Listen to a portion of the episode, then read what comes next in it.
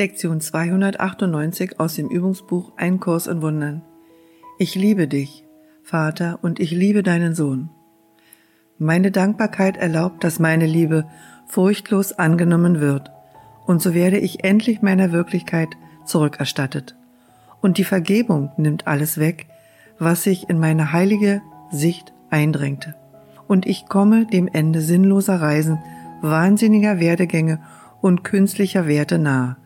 Stattdessen nehme ich das an, was Gott als mein begründet hat. Gewiss, dass ich allein darin erlöst sein werde und sicher, dass ich durch die Angst gehe, um meiner Liebe zu begegnen.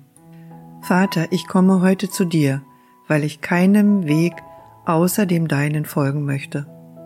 Du bist neben mir, dein Weg ist gewiss, und ich bin dankbar für deine heiligen Gaben der sicheren Zuflucht und des Entrinnens aus allem, was meine Liebe zu Gott, meinem Vater und zu seinem heiligen Sohn verschleiert.